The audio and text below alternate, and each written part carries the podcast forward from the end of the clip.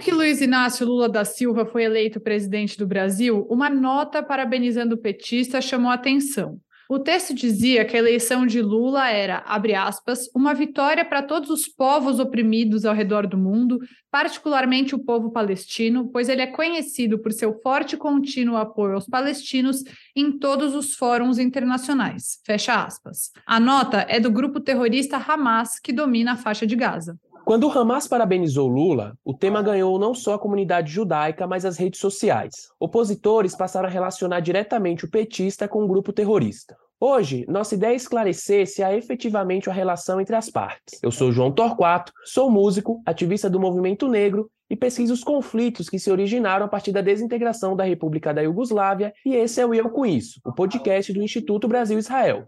E eu sou Rita Efraim, sou jornalista e fanática por futebol. E nosso convidado hoje é Guilherme Casarões, cientista político, professor da FGV de São Paulo e coordenador do Observatório da Extrema Direita. Casarões, bem-vindo, que bom ter você com a gente. Anitta, é um prazer enorme, João, que bom poder falar com vocês. E eu só acrescentaria uma coisa à minha, à minha apresentação, que eu também colaboro com o IB já, já colaborei muitas vezes, então eu sigo aqui muito feliz de poder conversar com vocês, porque esse é um tema fantástico e que a gente tem que esclarecer né, nesse momento aí de transição política. Sem dúvida, já é da casa, então mais legal ainda poder receber você aqui. E, Casarões, antes da gente começar a entrar especificamente no assunto Lula, eu queria ir para a parte da ciência política, né? Então, perguntar sobre esse ato de parabenizar. O Hamas parabenizou Lula, fato. Mas o presidente de Israel, Isaac Herzog, parabenizou também. Então, o que, que esse ato de parabenização significa? Ele quer dizer alguma coisa, efetivamente? Eu acho que quer dizer, e são múltiplos significados por trás de, de, desses tweets que a gente viu, dessas ligações, dessas notas em reconhecimento à vitória do presidente Lula. É, eu, eu falaria de três dimensões que eu acho que são importantes para a gente começar essa discussão da perspectiva da ciência política. A primeira é que houve um grande movimento, quase que coordenado, de reconhecimento da vitória do presidente Lula pela comunidade internacional. A gente percebe que em menos de 24 horas, um, enfim, um dia, um dia e pouquinho depois é, da oficialização dos resultados e da vitória do presidente Lula, quase 100 chefes de Estado e de governo e lideranças políticas ao redor do mundo congratularam a vitória do presidente. Aliás, um dos poucos presidentes que ainda não reconheceu a vitória do Lula é o próprio presidente Bolsonaro. Então, esse me parece um ponto muito sensível para a gente entender a desconexão entre a comunidade internacional e a maneira como ela vê o processo político brasileiro e a própria dinâmica política dentro do país. Então, existe, por um lado, é, é, essa, essa ideia de que o processo eleitoral brasileiro é limpo, é transparente, trouxe um resultado legítimo nas urnas, que foi a vitória é, do Lula, e que, portanto, é, toda a comunidade internacional estaria disposta a seguir negociando com o Brasil sob nova direção. Então, esse, esse é o primeiro recado, talvez o recado, recado, mais claro, e a própria coordenação das respostas, né, da, da, das felicitações, mostra que há muito pouco espaço para qualquer aventura golpista ou de ruptura democrática no Brasil. A comunidade internacional deixou isso muito claro. Existe um segundo aspecto dessa rápida reação à vitória do Lula, que é o reflexo do próprio isolamento internacional do presidente Bolsonaro. Um presidente que optou por fazer parcerias muito específicas né, ao redor do mundo nos seus quatro anos de, de, governo. Ele acabou se associando muito mais a pessoas do que propriamente a países, tendo aí uma relação muito íntima com presidente Trump nos Estados Unidos, com o primeiro-ministro Benjamin Netanyahu em Israel, com outras figuras políticas é, desse campo da extrema-direita, como, por exemplo, Viktor Orbán na Hungria, Narendra Modi na Índia, mas foram relações de cunho pessoal que acabaram se esvaindo na medida em que essas figuras perderam eleições.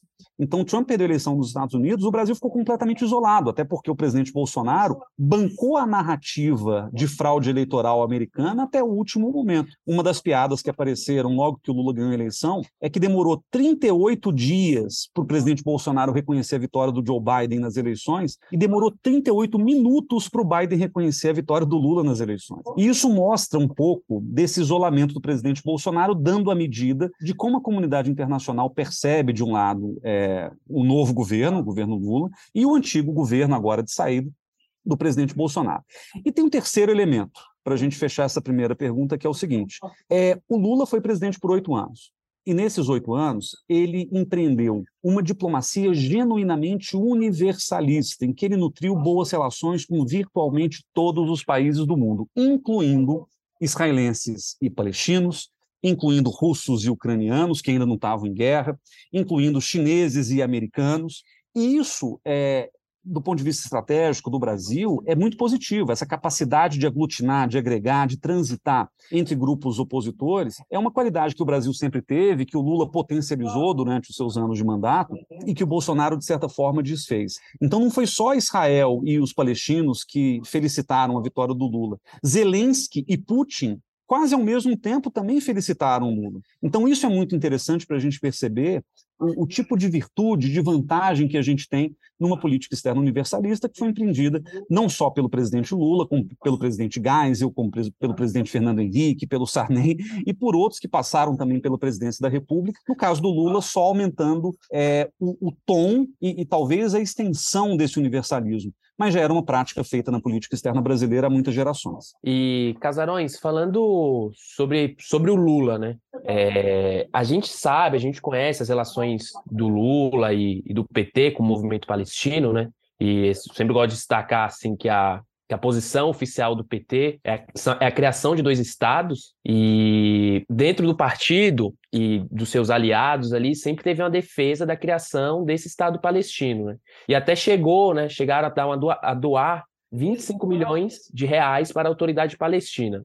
O que dá para saber entre a relação de Lula com a autoridade palestina e com o Hamas. Tem alguma relação com o Hamas? Porque, assim, no meu conhecimento, né, a autoridade palestina controla a, a região da Cisjordânia e o Hamas controla a região da faixa de Gaza, a região de Gaza. Tem alguma relação efetiva entre os dois? Olha, é, essa é uma pergunta que tem várias camadas, né? Eu, eu primeiro acho importante que a gente separe aquela que é a posição histórica do PT com relação ao movimento palestino e aquela que é a posição dos governos do PT com relação ao conflito israelo-palestino. O PT tem uma tradição de olhar para o oprimido, de lutar pelas causas é, das populações oprimidas ao redor do mundo.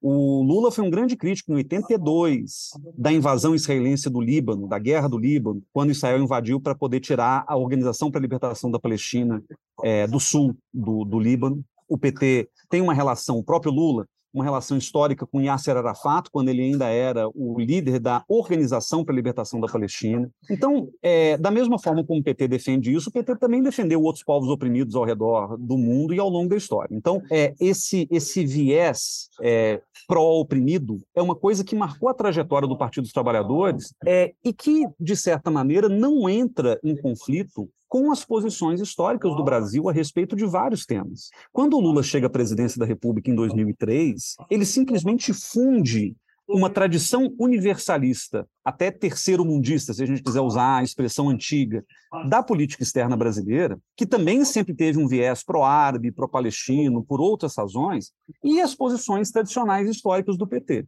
Então, o governo Lula ele não representou uma quebra com relação às posições do Brasil. Ele simplesmente acrescentou à posição brasileira um viés que o PT trouxe e foi eleito, obviamente, para isso, ele traz para a política externa, mas que se compatibilize, que se alinha com aquilo que o Brasil já vinha fazendo. Por exemplo, a posição de dois estados é uma posição histórica do Brasil desde 1947. O Brasil rigorosamente defende a solução de dois estados para o conflito israelo-palestino ao longo de toda a sua história diplomática. E veja, em 47 o Brasil pela figura do Oswaldo Aranha, foi quem votou, né, foi quem colocou em votação o plano de partilha da Palestina. O Brasil, em 67, no governo Castelo Branco, foi quem votou a favor no Conselho de Segurança da Resolução 242, que previa a retirada israelense dos territórios ocupados palestinos durante a Guerra dos Seis Dias. Então, é, independentemente de regime, de presidente, de orientação ideológica, o Brasil sempre foi a favor da solução de dois estados. Diante dos governos do PT, a mesmíssima posição se manteve. A grande diferença, eu diria, está muito mais no plano da retórica do que no plano da política prática. O PT não promoveu nenhuma ruptura e nenhuma inflexão com relação ao posicionamento histórico do Brasil, mas o PT fez um discurso mais pró-palestino ao longo né, do seu período no, no, poder, justamente trazendo essa agenda do próprio partido político. E veja, na medida em que isso não contradiz e não deslegitima aquilo que o Brasil já defendia historicamente, eu, eu entendo que é um movimento natural. Natural da própria democracia. Afinal de contas, você está elegendo presidentes com plataformas políticas diferentes. É, é, muito diferente, por exemplo, do que a gente viu no governo Bolsonaro, em que ele, né, ele contradisse, ele reverteu posições históricas do Brasil, contrariando inclusive o direito internacional em algumas situações nos votos dados no Conselho de Direitos Humanos, na Assembleia Geral da ONU, enfim. Então, eu acho que existe uma diferença aqui é, substantiva. O PT não rompeu e o PT simplesmente manteve a linha que sempre foi mantida. Agora, qual é o problema disso quando a gente olha para o atual é, contexto do conflito israelo-palestino e do conflito político dentro da Palestina? A questão é que, é, quando o Brasil reconheceu, em dezembro de 2010, a soberania palestina, esse foi talvez o último ato diplomático do presidente Lula, logo antes de sair do governo. Quando ele faz esse reconhecimento, ainda se tinha um certo consenso entre Hamas e a autoridade palestina. O Hamas ele domina a faixa de Gaza em 2006 para 2007, há uma guerra interna palestina pelo controle de Gaza, e houve, ao longo do, do, do, do, período posterior, várias tentativas de reconciliação. Quando o Brasil reconhece a Palestina, o Brasil estava efetivamente reconhecendo a soberania da autoridade palestina sobre a Palestina histórica nas linhas de 67, mas sem fazer distinção entre o controle do Hamas e o controle da autoridade palestina sobre os territórios. O grande problema é que, na hora em que a, o Hamas e a autoridade palestina se divorciam de vez, e que leva, inclusive, aquele conflito de Gaza em 2014, ao conflito de Gaza de 2012 e assim por diante, a própria posição brasileira é colocada em teste, é colocada em prova, porque o Brasil fica meio sem referência. Porque o Brasil reconhece a Palestina como uma só unidade. É como se, na visão brasileira, o Hamas e a autoridade palestina fossem partidos políticos dentro de uma unidade política comum. Então, o Brasil, por exemplo, nas suas notas oficiais, nas suas manifestações políticas, ele não fala em Hamas, ele não fala em autoridade palestina, ele fala em Palestina. Né? E, às vezes, quando quer fazer uma diferença específica, como foi no caso de 2014, ele fala do grupo Hamas lançando foguetes contra territórios israelenses desde a faixa de Gaza mas aí é uma construção muito cuidadosa, justamente para não violar aquela que já é a posição histórica do Brasil de reconhecimento da soberania do Estado palestino. Então, é, existe um problema, um problema gerado pelo próprio conflito interno dos movimentos palestinos, que o governo do PT é, acabou não conseguindo encaminhar. Né? Então, para o governo do PT, a Palestina é a Palestina e pronto. Né? Então, quando o Lula ganha e o Hamas reconhece a vitória do Lula e a autoridade palestina reconhece a vitória do Lula, na realidade são dois lados da mesma Palestina reconhecida soberanamente pelo Brasil, felicitando, na qualidade de dois partidos políticos, digamos assim, a vitória de um presidente que reconheceu efetivamente o Estado palestino lá em 2010. Agora, não existe, ou não me parece ser é, factível, falar de uma relação íntima entre o presidente Lula, o PT e o Hamas. Né? Não há nenhuma prova dessa relação além das manifestações públicas de, de, de, simpatia por parte do Hamas, o governo brasileiro não faz a mesma coisa, ele não se simpatiza com o Hamas de maneira específica. A inferência de que existe aí uma conexão profunda entre grupos terroristas e o PT é, é, é da mesma qualidade, é da mesma natureza daquelas relações sobre relação do PT com crime organizado, relação do PT com narcotráfico sul-americano, são coisas que é, não se tem nenhuma evidência a respeito, então se criam teorias conspiratórias para justificar uma série de posições negativas já preconcebidas a respeito do partido. Eu acho que, em certo sentido, o que a gente vê é, em toda essa discussão da relação do PT com o Hamas está muito ligada a, a, isso, justamente, a essa percepção de que o PT teria relações é, obscuras né, com, com o Hamas ou com qualquer outro grupo é, extremista ou terrorista, sendo que, na verdade, não existe nenhuma comprovação de que isso aconteça. É, e a gente até citou essa questão dos 25 milhões, porque é, há uma difusão de uma mentira, né? A famosa fake, as famosas fake news de que o PT teria doado 25 milhões de reais para o Hamas houve uma doação, mas foi para a autoridade palestina. E aí acho que é importante levar em conta todo esse contexto que você colocou, mas nunca é isso, nunca houve essa relação efetiva entre o, go o governo brasileiro, o Estado brasileiro e o Hamas. Tampouco tem um reconhecimento do, do Brasil de que o Hamas seja um grupo terrorista, né? Mas e acho que aí podem caber críticas, sim, acho que está no direito das pessoas. Só vamos criticar pelas verdades e não pelas mentiras, né? Que é uma base importante da nossa democracia. Anitta, tem uma outra coisa sobre isso que, que eu acho fundamental frisar, que é o seguinte: a posição do Brasil a respeito de grupos terroristas, ela segue estritamente a posição da Organização das Nações Unidas sobre grupos terroristas. Então, o que acontece? O Brasil ele não dá reconhecimento, ele não rotula como grupo terrorista nenhum grupo que não seja rotulado pelo Conselho de Segurança da ONU como tal. Existe uma prática no mundo de rotular como grupos terroristas organizações que tenham divergências políticas com aquele país. Então, por exemplo, os Estados Unidos, Israel, alguns países europeus reconhecem o Hamas como um grupo terrorista, assim como reconhecem o Hezbollah como um grupo terrorista. Agora, quais são os grupos terroristas reconhecidos pela ONU, pelas resoluções do Conselho de Segurança como terroristas? Estado Islâmico, Al-Qaeda, e esses o Brasil já, inclusive, chama de grupos terroristas sem nenhum problema.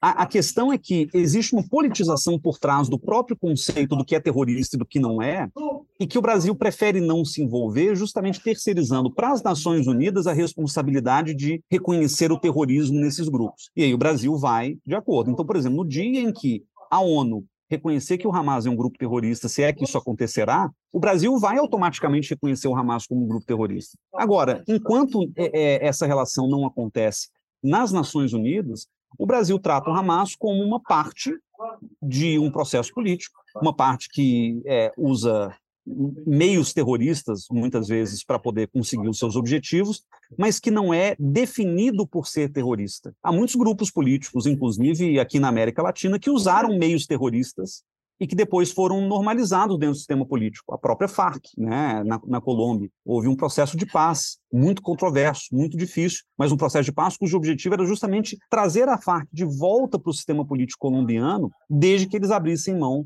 dos métodos terroristas e dos métodos armados. Então, esse tipo de processo, é, como ele está inscrito na soberania de cada país, o Brasil prefere esperar que a ONU tome uma posição sobre isso para que ele possa ele mesmo se posicionar. Uhum. O deputado Eduardo Bolsonaro chegou a comentar uma época que ele queria criminalizar o Hamas e transformá-lo num grupo terrorista a pedido dos Estados Unidos e de Israel mas foi uma proposta que nem na Câmara dos Deputados foi para frente, né? diante do entendimento de que fazer isso significaria comprometer a posição brasileira frente ao processo de paz e frente ao reconhecimento da soberania palestina, dentro da qual o Hamas é uma parte legítima. Eu até eu não sou especialista nesse assunto, mas também me dá uma impressão de que essa postura do Brasil se dá pela posição de coadjuvante que o Brasil tem em relação a conflitos no mundo, né? O Brasil não tem uma tradição de se envolver em conflitos no mundo, como os Estados Unidos, que tem uma política é, intervencionista muito grande. É muito raro você ver o Brasil efetivamente envolvido né, em questões de não só de Israel, mas de todo o mundo. E eu aí eu entendo que a comunidade judaica se sinta incomodada, mas acho que talvez seja menos particular e mais uma posição genérica, né? Não sei se eu estou viajando também. A, a, posição histórica do Brasil, Anitta, é, é, a de se oferecer como, como parte mediadora em determinados conflitos internacionais.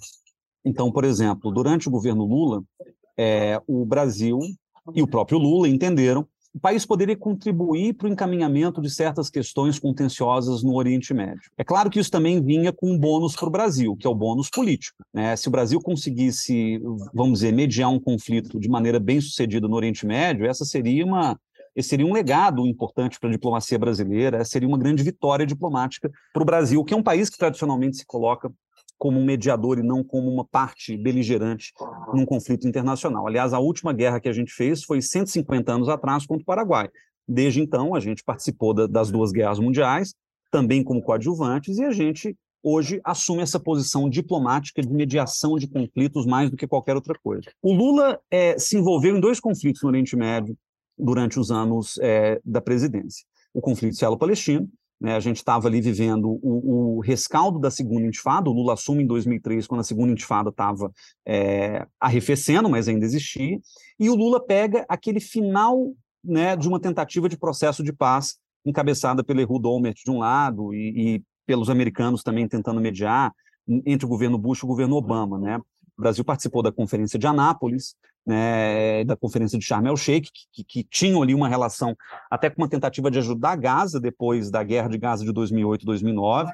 Então, é, de certa maneira, a posição do Brasil era uma posição de mediação. O Lula chegou a viajar para Israel, inclusive. Ele foi o primeiro presidente brasileiro a viajar para Israel. É, muita gente fala, ah, mas não foi o primeiro chefe de Estado porque o Dom Pedro II foi a Israel. Bom, Israel não existia quando Dom Pedro II foi lá, em 1876, era o Império Otomano.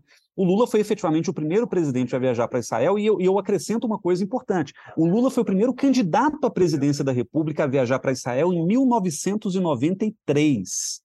E quem me contou essa história foi a Clara Ante, judia, assessora do presidente Lula, foi diretora do Instituto Lula por um tempo.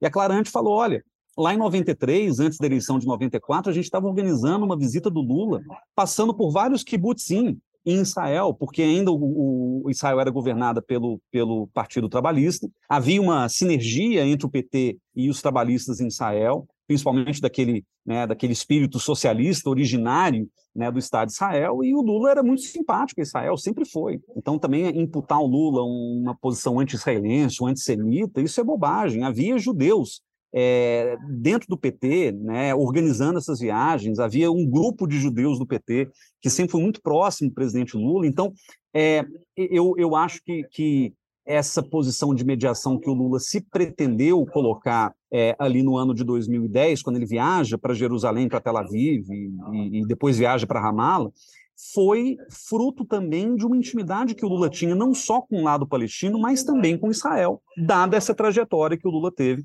como é, um presidente preocupado com relações internacionais, engajado em temas internacionais. Do outro lado, o outro tema em que o Lula se envolveu foi o conflito iraniano, né, o conflito nuclear iraniano. E a comunidade judaica também reagiu muito mal às negociações que foram feitas por Brasil, Turquia e Irã, porque, é, no entendimento de Israel e de parte da comunidade, o que o Lula estava fazendo ali era dar tempo para o Irã desenvolver um artefato nuclear e o Mahmoud Ahmadinejad, que era o presidente iraniano é, à época, já tinha negado o Holocausto, já tinha ameaçado Israel, então havia toda uma, uma, uma apreensão de que as negociações terminassem é, numa, numa espécie de autorização para que o Irã desenvolvesse bombas nucleares e, eventualmente, usasse isso contra é, o Estado de Israel, né, diante daquela promessa do Ahmadinejad de varrer Israel do mapa. Agora, vejam, eu entendo é, a apreensão, eu entendo o, o, o, repúdio. Muita gente, inclusive de esquerda da comunidade judaica na época, criticou muito o Lula por ter feito essa abertura para o Irã, mas também se destacam aqui duas coisas. Primeiro, é, nunca houve uma intenção de validar o programa nuclear iraniano, pelo contrário. O que o Lula estava tentando fazer era justamente demover o Irã da posição de enriquecer urânio no próprio país, fazendo uma troca de urânio com países ali do, do entorno, Turquia e Rússia, principalmente. Então, essa é a primeira coisa. Não foi um acordo para autorizar o Irã a fazer nada. Foi um acordo para criar uma confiança para que o Irã pudesse justamente se desnuclearizar. Essa era a intenção original da chamada Declaração de Teherã. Mas tem uma segunda coisa também, que é a seguinte: é, quando o Brasil faz esse movimento, além da, da, da, característica de mediação que o Brasil sempre buscou defender, havia uma outra dimensão importante. O Brasil sempre teve medo de que o mundo sancionasse o nosso país pela produção de urânio enriquecido e pela, pelo desenvolvimento de tecnologia nuclear. A gente não pode esquecer de que o Brasil foi um dos últimos países que assinaram o Tratado de Não Proliferação Nuclear, porque o Brasil tinha um programa nuclear que, claro, como todo programa nuclear, ele pode ser usado para fins militares ou pode ser usado para fins pacíficos. E o Brasil sempre argumentou que o seu programa nuclear era para fins pacíficos. E a gente tem instalações nucleares em Resende, em Angra, que são importantes para a própria Marinha brasileira, para o desenvolvimento de um submarino a propulsão nuclear e etc. Então, o que, que acontece? Quando o Lula defende o Irã, sob o argumento de que nada justifica sancionar um país por ilações, por suposições de que ele estaria desenvolvendo um programa nuclear, no fundo, o medo brasileiro era justamente que o próximo país a ser sancionado pela comunidade internacional por supostamente estar desenvolvendo armas nucleares fosse o Brasil. Então, eu conversei à época com, com oficiais da, da Marinha, oficiais do Exército, e eles me relataram a mesma coisa. O ato brasileiro de mediar a, a crise iraniana nuclear era um ato, em última análise, de legítima defesa do Brasil, porque o Brasil queria criar uma situação em que o recado para o mundo fosse muito claro. Não se pode sancionar um país por desenvolver tecnologia nuclear para fins pacíficos, desde que comprovadamente para fins pacíficos. E o problema é que com o Irã não houve esse, essa preocupação, não houve esse interesse. A primeira suspeita que se teve que o Irã estaria enriquecendo urânio já foi suficiente para gerar uma onda de sanções internacionais validadas pelo Conselho de Segurança, e foi justamente contra essas sanções que o Brasil estava ali lutando. E, claro, isso foi interpretado por Israel como algo muito negativo, porque o Brasil, em tese, estaria se aproximando do, do Ahmadinejad. Mas vale destacar uma coisa interessante. O Brasil, o Lula, ele foi em março de 2010 para Jerusalém e Tel Aviv, e foi em maio de 2010 para Teherã. E nessa viagem para Israel, ele se encontrou com o então presidente de Israel, Shimon Peres. E o Shimon Peres, isso foi relatado pelo Celso Amorim um tempo depois, que era o chanceler do governo Lula, o Shimon Peres, inclusive, pediu para o Lula mandar um recado para o Ahmadinejad. Um recado de pacificação, um recado de, de, de moderação, e que o Lula transmitiu. Então, dois meses depois, quando o Lula vai a Teherã, ele não só vai negociar um acordo nuclear, como ele leva um recado do presidente Shimon Peres de Israel para o Mahmoud Ahmadinejad. Eles não conversavam entre si. E o Lula funcionou justamente como essa ponte. Então, eu acho que essa é a boa diplomacia que o governo é, praticou, com erros e acertos, com exageros, com erros de cálculo, isso tudo faz parte. Mas eu acho que, de uma maneira geral, a diplomacia brasileira ela conseguiu ganhos importantes ao longo desse período. E ainda que não tenha resolvido absolutamente nada no Oriente Médio, eu acho que a contribuição brasileira nos conflitos internacionais, na condição de mediador, sempre é muito importante para a gente pensar o lugar que o Brasil ocupa no mundo. Eu, eu tenho a impressão é, que esses, esses ataques né, que, que ocorreram aí nos últimos, logo após a eleição, é, acho que parte para criar um, um certo pânico moral e vem de uma desonestidade intelectual muito grande, porque você, você pega uma, coisa, pega outra e fala: não, isso aqui é o Lula apoia o Hamas e o Hamas vai estar aqui no governo do Brasil, e você vai criando narrativas que são completamente desonestas e ignora né, tudo isso que você traz, toda essa relação diplomática entre o Brasil e Israel, né, no, os próprios acordos né, entre o Mercosul e Israel, que foi consolidado no, em 2007, se eu não me engano, né, que era o governo Lula, entre uma série de, de outras coisas assim que é totalmente é, impossível e né, não dá nem para conceber esse tipo de, de, de situação que eles colocam, né? Que, e, João, que, Oi, eu, gosto, eu gosto de chamar de freestyle argumentativo. Exato. É só tipo, ah, não sei o que, não sei o que. Não, então é isso, sabe? É psicodelia argumentativa. Tinha, tinha esse. Eu vi no Twitter uma vez, assim. E voltando à questão do Irã, né, que você trouxe aqui, Casarões Anitta também, é importante lembrar que o Mahmoud Ahmadinejad chegou a visitar o Brasil, né? E pensando nesse novo, nesse novo governo, né, no, atual governo Lula, tantos anos depois, o que a gente pode esperar dessa relação entre Brasil e o Irã, e ainda mais nesse momento que o Irã vem passando por uma série de, de questões de, é, políticas internas? É, dá para pensar um cenário na relação entre esses dois países?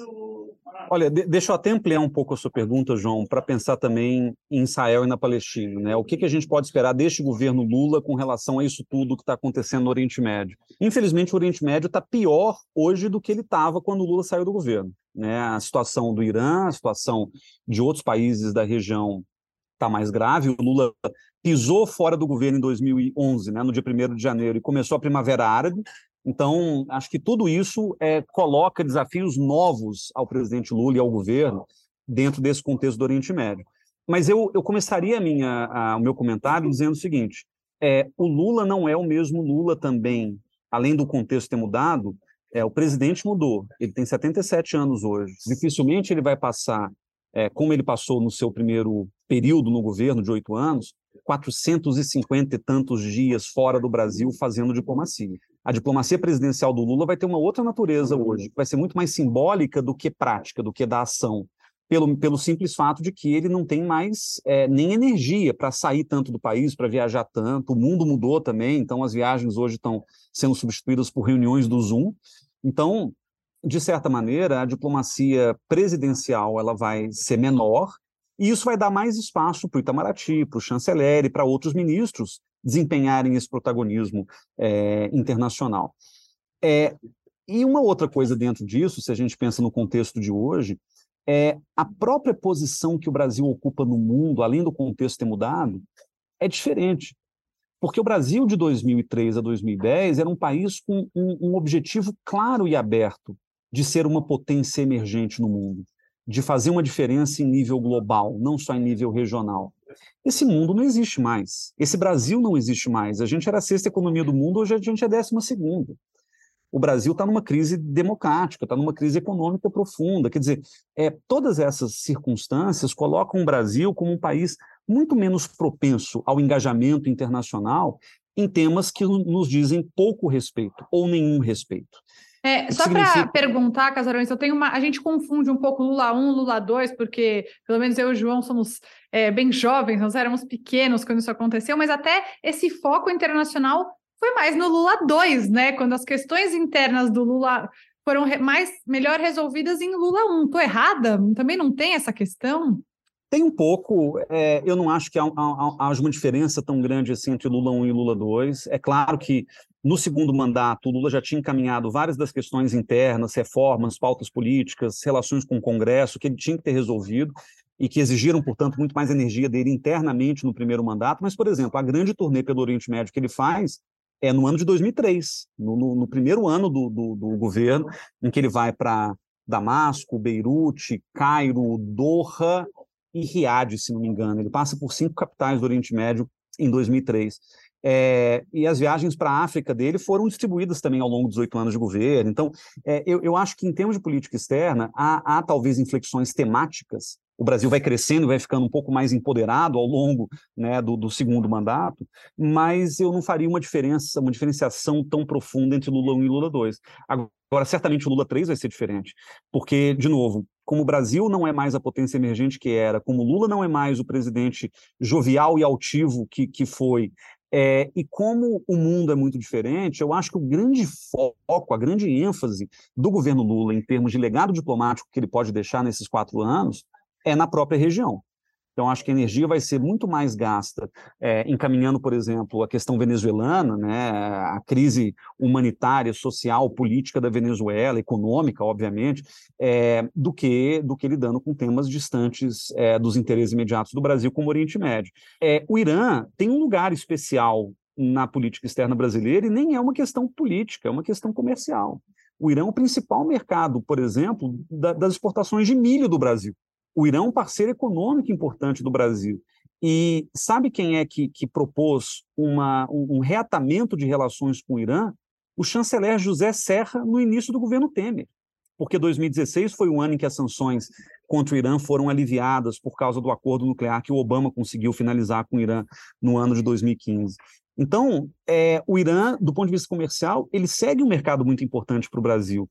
Ele tem questões políticas sensíveis, em que o Brasil provavelmente não vai se envolver, mas a questão comercial do agronegócio, que vai ser uma força importante até para a sustentação do governo Lula, ele precisa do Irã nesse sentido. É o grande mercado para o Brasil, muito maior do que a Síria, muito maior do que a Palestina, muito maior do que Israel.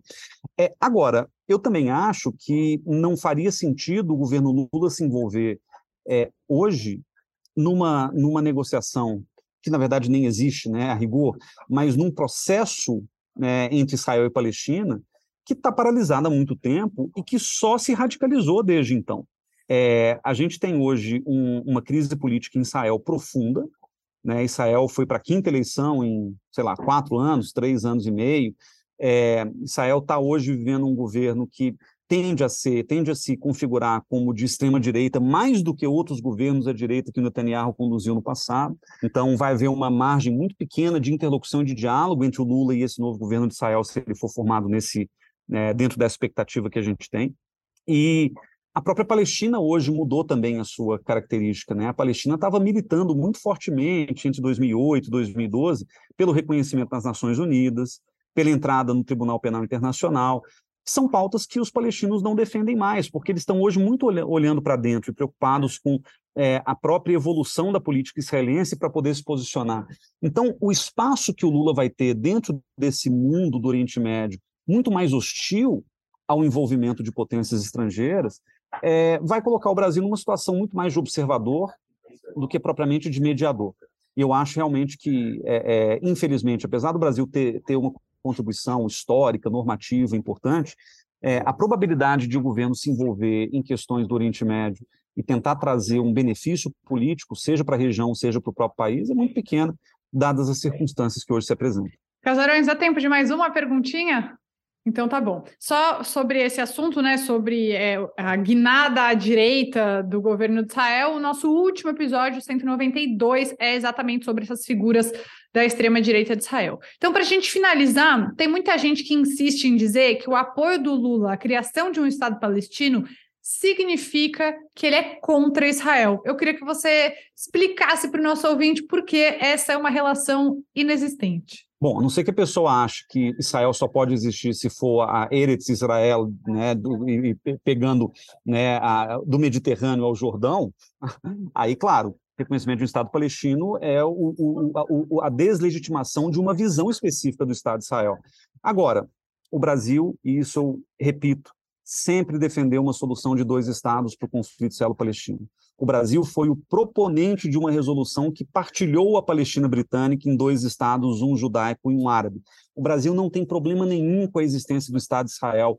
É, e os governos brasileiros, ainda que haja figuras de, de esquerda, que são antisionistas, que acham que Israel não deveria existir no formato que existe hoje, que não deveriam existir em absoluto, o governo brasileiro e o Partido dos Trabalhadores sempre defendeu a solução de dois estados. O reconhecimento do Estado palestino é uma evolução natural de uma posição do PT e do governo brasileiro sobre o conflito israelo-palestino. Lembrando que 2010, quando o Brasil fez esse reconhecimento do Estado palestino como Estado soberano, aquela era uma tendência de países europeus, de países latino-americanos, era uma tendência que já estava se configurando há alguns anos, do, é, baseado no entendimento de que reconhecer o Estado palestino como um Estado soberano é, era uma, um ato simbólico da diplomacia desses países é, para acelerar, para catalisar o processo de negociação israelense-palestino, que estava paralisado naquele momento, depois da Guerra de Gaza de 2009. Então, é, o, o, que o governo fez naquele momento nada mais foi do que uma atitude simbólica que não contradiz, pelo contrário, corrobora a posição histórica do Brasil. Reconhecer a Palestina não é desreconhecer Israel. Reconhecer a Palestina é entender que existem dois estados que naquela região é, deveriam ser viabilizados e cuja existência, os dois ao mesmo tempo, é crucial para que ambos possam seguir existindo. Israel se torna um país muito menos viável na medida em que ele segue ocupando a, a Cisjordânia, na medida em que ele segue mantendo uma política de segregação. Então, essa é uma questão que até desqualifica a democracia israelense. Há muitos críticos da ocupação dentro de Israel, né? israelenses que criticam a ocupação e a maneira como ela está sendo conduzida. Então, é, a, a, viabilização de um Estado palestino, eu entendo, pelo menos, que deveria ser um consenso, dentro de Israel, inclusive, para garantir que Israel siga existindo como uma democracia, uma democracia vibrante, uma democracia plural. O problema é que os pactos necessários para que o Estado palestino seja viabilizado são pactos muito difíceis de se chegar politicamente, porque envolvem, entre outras coisas, a desocupação da Cisjordânia, envolve uma renegociação sobre fronteiras, envolve uma renegociação sobre é, critérios de segurança na região. Agora, enquanto eles não se centrarem, israelenses e palestinos, encaminharem essa questão de maneira derradeira, o mundo vai continuar vivendo né, uma, né, uma, vamos dizer, um, um, uma espécie de vácuo político, né? E posicionamentos são muito genéricos quando você não tem nada concreto sendo negociado no dia a dia. O próprio reconhecimento brasileiro da Palestina ele vale muito pouco do ponto de vista é, concreto, porque a Palestina, ainda que seja reconhecida como tal, ela não é um país soberano propriamente dito, ainda mais diante das fraturas internas que eles vivem. Então, não existe problema nenhum em reconhecer a Palestina, aceitando e reconhecendo também a legitimidade do Estado de Israel. É uma questão de interpretação e é uma questão que, se a gente for olhar na história brasileira, sempre fez parte da nossa posição diplomática, que, a rigor, não mudou em nenhum desses momentos de, de, de engajamento do Brasil com temas de Oriente Médio. Acho que é isso, então, fechamos, né? É, lembrando, conversamos com Guilherme Casarões, cientista político, professor da FGV de São Paulo, coordenador do Observatório da Extrema-Direita e um grande colaborador aqui do IB. Casarões, muito obrigada. Que legal que a gente conseguiu fazer esse episódio. acho que muita gente é, que lê essas notícias muitas vezes não tem como refutar, não, não conhecem todo o cenário, saem desse episódio muito melhor informadas. Foi um prazer. Anitta, João, muito obrigado pela participação, pela, oportunidade de participar. Fico muito feliz com o convite. e espero conversar com vocês numa próxima. E se você quiser mandar uma mensagem para a gente, agora temos o nosso próprio e-mail. É só escrever para e eu com isso, arroba institutobrasilisrael.org. O E Eu Com Isso está em diversas plataformas de áudio, como Spotify, Orelo, Apple Podcast, Google Podcasts e também no canal do YouTube do Instituto Brasil Israel. E não esquece de seguir o IB nas redes sociais. Até quarta-feira que vem.